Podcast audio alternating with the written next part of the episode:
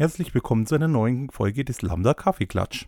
Mein Name ist Florian Pröls und ich begrüße euch recht herzlich. Um eins vorwegzunehmen, Jens ist leider immer noch nicht ganz fit und aus diesem Grund gibt es in dieser Woche wieder keine richtig normale Folge vom Kaffeeklatsch. Aber keine Angst, wir werden uns auf jeden Fall sehr bald wieder im alten gewohnten Format hören. Videos reviewen, die Woche passieren lassen, euch aktuelle News geben und so weiter. Aktuell, naja, sehen wir es wie eine Sommerpause oder Sommerübergangs- zu Herbstpause. So wie es aussieht, ist der Sommer anscheinend wirklich vorbei.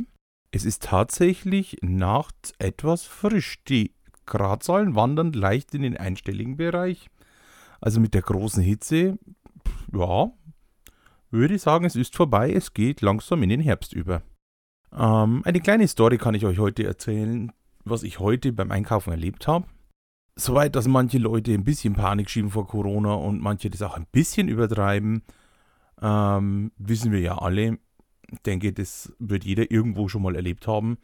Ich selber habe es noch nicht so richtig in realen Leben erlebt.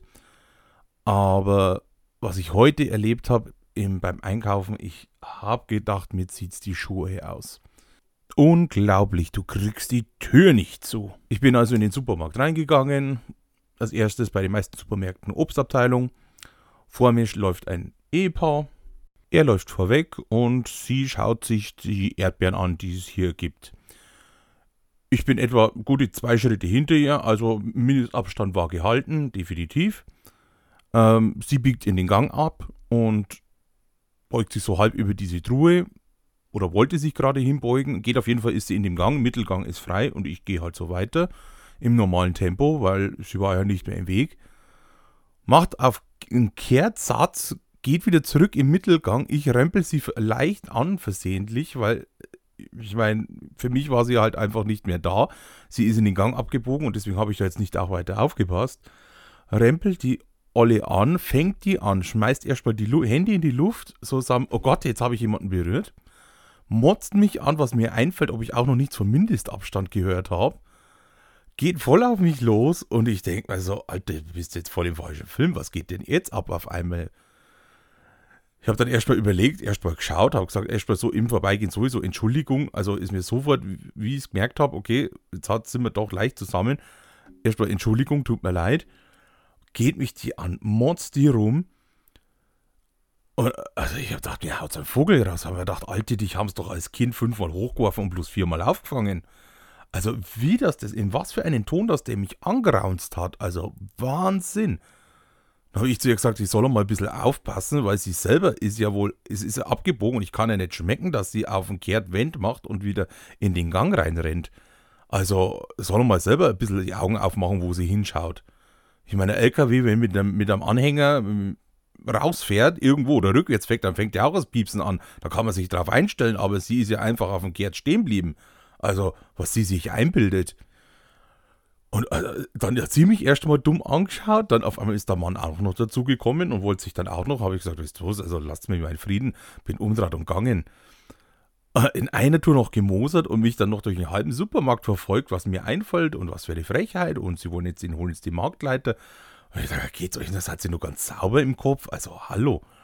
Ich habe dann schnell meine drei Trümmer genommen, bin zur Kasse, habe gedacht, also, äh, geht's noch? Wo sind wir denn? Also, das ist echt der Wahnsinn. Ich habe gedacht, sowas, sowas gibt es bloß im Fernsehen, so eine Blödheit.